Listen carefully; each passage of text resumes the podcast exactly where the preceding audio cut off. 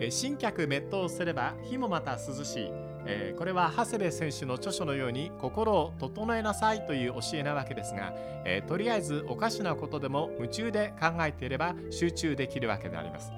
えー例えば僕は仕事に向かう途中何かをモチーフにしてエピソードをこしらえて誰にどんな風に話そうかななんて考えているので、えー冷たい北風の中でもへっちゃらだったりするわけです、えーこんにちは倉敷はそうです。ラジオクラッキー今日は中山敦さんとお送りいたします。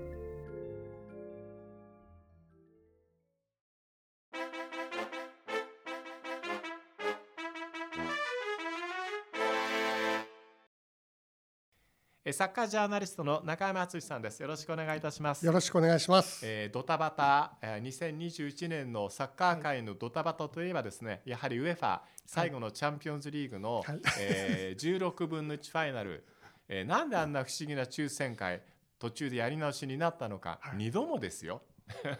僕はあれは見ていて、はい。あ人間の考える能力というかやることが減った分、機械任せになった分あーこういうことが起きるんだなというのを少しこう感じましたね。あの昔々ねアナログでこれは本当に僕らの勝手な憶測ではい。想像だというふうに言われてましたけど、はい。抽選会は裏があって、うん。抽選会の引くボールが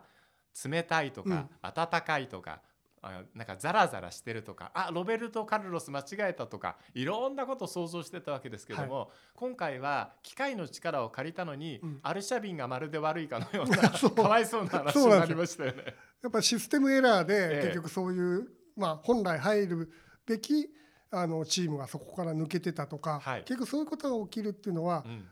多分かつてこのオンラインのあのシステム使いながら抽選をやってない時代であれば、は事前にリハーサルも含めてうん。何度も何度も繰り返しやってたと思うんですよ、ええ。間違わないように。はい。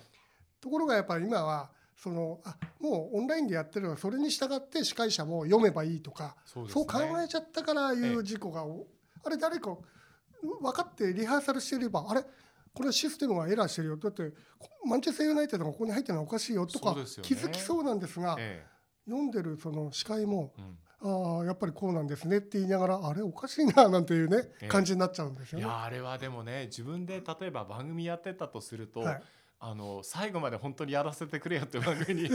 なりますよね。あそれも楽しんで、はい。あこんなことが起こりましたよって言ってケラケラ笑いながらやれるといいんですけど時間の中であれやろうとすると本当になんか後悔が残るというそうかですよね。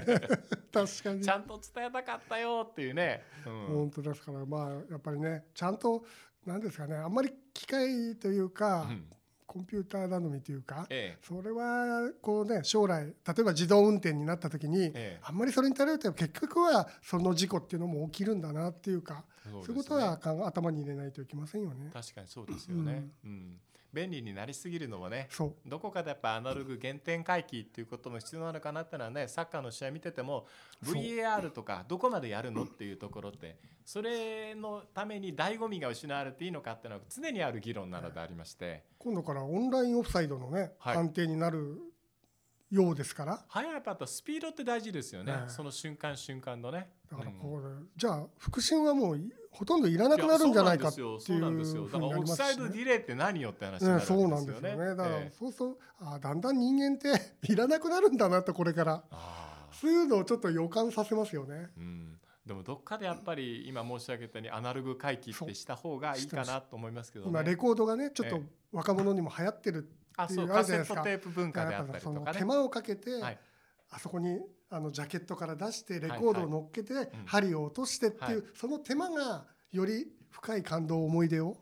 音楽から得られるっていうのがあると思うんであなんかね一杯のコーヒーを入れてるみたいななんかそうだからやっぱ。手間はかけたいですよでね。またねそのレコードっていうのはこう、はい針も消耗するしあ摩耗するし、レコード盤自体も摩耗していって、擦り切れるまで聴いたレコードっていうのは多分若い方はもう分からない感覚かもしれないんでですすけども、ね。そのなんていうんですかねこうだんだんなくなっていくもののその寂しさとか、愛おしさみたいなものっていうのも中にはあるんですよね。思い入れがねやっぱっぱりジャケットも含めてありますよね。そうなん。だから機械のことでね、あ失敗しちゃったっていう UFA みたいなのもあるんだけど あの本当はねそこ本当はもっと別な物語があってもよかったと思うしね。何よりもこれを笑っているだろうっていうのが FIFA だったりするっていうのが 最近のこの仲の悪さって中山さん何なんですかね？まあやっぱり今 FIFA がその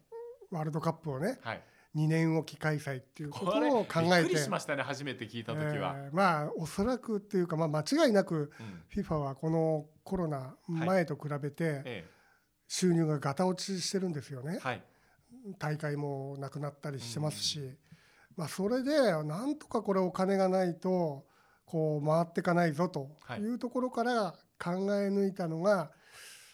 まあ、ワールドカップ2年おき開催という結論なんですよね。2021年の12月20日に、えー、FIFA 会合を開いて確認しましたね。はい。やるんだよって、はい。えまああの結論はもちろんね、はい。うん出てませんけえども、おそらくう今回の今回はだから FIFA のプレゼンみたいな形のあの評議会だったんですけども、はい。い、いところを いいところっていうのはまあ基本お金なんですけどね。一番お金ですよねこう最初の4年間のサイクルで44億ドルおよそお5000億円増えますよはいっていうことでこれはでも中山さんつまり UEFA チャンピオンズリーグが毎年やっていてん莫大な収入を生み出していることに対して FIFA が羨ましいと思ったんじゃないかなって僕は疑ってるんですけど。あると思いますね。ええでユーロもあのありますしねそうですねウェファーは。はいでネーションズリーグっていうのも始めましたし、まあ、ウェファーはいろいろそういうふうに試合を増やすことであるいは大会を増やすことで収入を、まあ、今はコロナの影響もありますから、はいこれがなコロナ明ければこれどんどんまた上がっていくと収入が。で FIFA もそれを見てなんとかしなきゃいけないと。だからウェファーがネーションズリーグ始めた時もあの FIFA はその後に世界版のねネーションズリーグっていうのを、えーワールドカップイヤーの間に始めるとそいうのが原点なんですよ。はい。ところがまあコロナがあったことで、うん。いやもうじゃあその世界版あのネーションズリーグじゃなくてえワールドカップにしちゃえばいいじゃないっていうところから始まりはい。じゃあそのためにはどうしたらいいかっていうのをベンゲルを中心にうん。アーセン・ベンゲルが考えてスケジューリングとか。でえもっとこう合理的な方法はないかということで代表の活動を年に例えば2回1ヶ月ずつとか4週間ずつに分けてそうすると選手の移動もしなくていいでしょと。そうですね。で、うん。なその分あのなんていうんですかね。あの怪我のリスクもなくなるでしょとか、なんかいい話をこううまく乗っけて こうヨーロッパ。特に結局過密なのはヨーロッパなんでそこをこう説得しにかかってるというのが現状ですよね。なるほどね、まあ、各大陸ごとにサッカー連盟があるんですけども、えー各大陸の反応っていうのは中山さんどうだったんですか、まずウェファーとコンメボル南米サッカー連盟は反対の立場、まあそうですよね。当然そうなんですけども、でもそれ以外の大陸連盟は基本賛成あそうなんですか。なんですね。というのはワールドカップが2年に1回あれば今まで出場できなかった国が出場できる可能性が高まる。はい。というのとプラスそのさっき倉石さんがおっしゃったお金の追加収入が、はい。うあの FIFA が得ることによって、えいわゆる分配金各協会に配る分配金も増額されると。となると今年に28億円になるというふうにこの間のプレゼントプレゼンでは言われてたんですけども、はい。そうするとやっぱ今コロナも含めて打撃を受けてるね。協会にとっては美味しい話ではあるんですよね。ですからまあヨーロッパと南米以外はまあある意味賛成などは理解できますよね。なるほどね。でも中山さんどうなんですか？結局ウェファーとコンメボル外したら外した方がまず多いじゃないですか、はい、でもこの2つ外したら絶対成り立たない立たないです。からどうやってまとめていきますかね、はい。数だけの論理でやると かつて今のあの中心メンバーフロントにいる人たちが入る前にいたはい、フル株の人たちは FIFA ゲートという時点で、みんな牢屋に入っちゃったりとか、はね、大変なことになったわけですよね。同じこと起こんないですかね。あの今回で言うとですねキーをに鍵を握ってるのは僕はコンメボルだと思うんですよね。はい、あのまあもう FIFA ゲートの一番の汚職のうん。原点というかそのね南米はね、えーではありますし、ええ。プラス今回で言うと今ウェファーとコメボルが供託し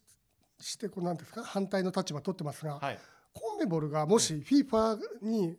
あの傾いて、うん。じゃあもう賛成に回るってなったら、今度ウェファが孤立すると。そうですね。ってなってくると、まあ、当然ウェファもじゃあ妥協点見つけないと、うん。これはあの自分たちだけが孤立することになってしまうっていう風な流れにおそらく FIFA は持ってこうとするはずなんであだからまあ今はコンメボルを反対な立場にするっていうのはある意味もしかしたら FIFA もそうした方がいいと考えている可能性もあるんですよね。なるほどね。えどうなんですか？こう FIFA のインファンティーノとはいベンファのチェフェリーって仲悪いんですか？最初から。まあ、基本的に利害関係が一致するこう団体ではないので、うん調整しなきゃいけないという部分で言えなばあの決して仲は良くはないんですが、うん。まあその人物としてかつてのブラッターとか、はい。あのウェファのプラティニとか、ええ。あの時代と違ってええ。さすがにあのチェフェリンも元弁護士ですし、ね。ジャン・インファンティーノももともとウェファにいた人間なのでね。だからまあそういう情報共有はある程度できていると、うん。でなぜウェファが反対するのかもインファンティーノは理解していると。うんだからこれをどういうふうに説得して妥協点を見つけていくのかっていう作業が、まあ、これから、まあ、本人も言ってますが FIFA 会長としての仕事だと。このね結局大同小異だなっていつも思うのはこのウェファの中にしてもそのレアル・マドリーのあのフロンデンティーノ・ペレス会長を中心に持ち出したと言われるスーパーリーグ構想、はい、これと変わらないですよね。はい、そうですね、だからウェファの中でもえ半分ぐらいはもちろん強硬に反対したいと、いはい。強力なリーグを持っているところええ。がそうですね、ただ小さいね。例えばスロベニアもそうかもしれません、ブルガリアもそうかもしれません。も小さなねフェロー諸島もそうかもしれませんけども、そういうところにとってはまあ別にそこまで反対する理由はなくお金がね。毎年あのそれだけ増えてもあのうん。分配金が増えるならまあいいですよっていう可能性もありますよね。だからこれって本当にね同じようなことが実はいっぱいあるんですよね。うん。ワールドカップ現行のワールドカップにしても、次のフォーマットから参加国が増えるじゃないですか。48ね、はい。そうすると今まで出られなかった国が出られるようになるし、はい。分配金みたいなものもこうそれのテレビ放映権料が高くなれば行き渡るようになるようん。ということで、図式としては同じことがはい。各ブロックで繰り返されているというか、はい。展開されているわけですよね。はい、ですからまあ結局はそのいかにお金を集めて回していくかっていう、まあいわゆる業界サッカー業界としてはい。だあの財布を大きくしていくかっていう作業に結局はもうなっちゃってるねんですよね。まあ、全てこうコロナをきっかけに大きく動き出したサッカーシーンということではあるわけですけれども、はい。ただねあの本当にこれはどこの監督も選手も同じことを言います、もうこれカレンダー無理ですよと。どうするんですか？質ですか？量ですか、うん。もう選手もっとあの低いレベルでやってもいいですか？高いものを見せなかったらファンは増えないんじゃないですか、いちいちごもっとも。なんですね、えただこのねベンゲルの出してるスケジューリングははい、その今のハードスケジュールよりははい、整理されるのはこれでも確かにそうなんですよね。なるほど。あのはっきり分けるんで、うん。ら普段はそんなに移動もしないでえかクラブの仕事に集中してえはい、でこの期間だけは代表の仕事に集中してくださいっていう選手に対してはそういうふうに言えるので、なるほど。まあ、そこはこう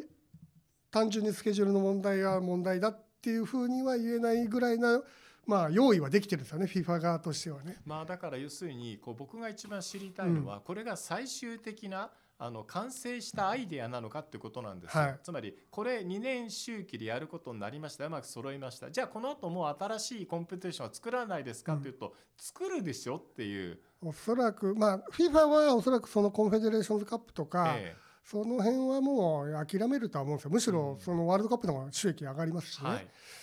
ただその他のね大陸連盟からすると、まあ、自分たちの大陸のね大会っていうもの、今のところ FIFA は偶数年にワールドカップ。うん。奇数年に各大陸のえー連盟のその例えばアジアカップとか、あユーロとか、ええ。そういうのをやりなやるっていうスケジュールにしましょうとは言ってるんですけどもね。まあ結局でもまあもっとこういう細かいなんですかね具体的な話以前に僕なんかはもうもう疲れちゃうなっていうその確かにね。2年に2回あると。あの あ2年に1回あると。それが一番ですね。もちろん一般のファンの人はやればうん。見る人も多いと思うし盛り上がるとは思うんですけど、えもうなんか僕個人で考えると4年に1回でもこれだけハードにやってきてるのえにそうですね。これからまた年を重ねるうちに今度2年に1回になったらもう自分自身がついていけなくなっちゃうんじゃないかっていういやもうやる側も見る側も 取材心配がする側もですね諸星なんじゃないですけども 血を吐きながら続けるマラソンみたいなもので。これでもどうですか？あのこのワールドカップ案って現実に出てきたというふうに思っていいんですか？あの僕は最初はね現実見ないだろうなと思ってたんですが、ええ。まあ、今回のインファンティーノのコメントっていうか、ん声明をお聞くにつれまあもうこれはもしかしたらはい。次のサイクルですから2030年以降ええ。は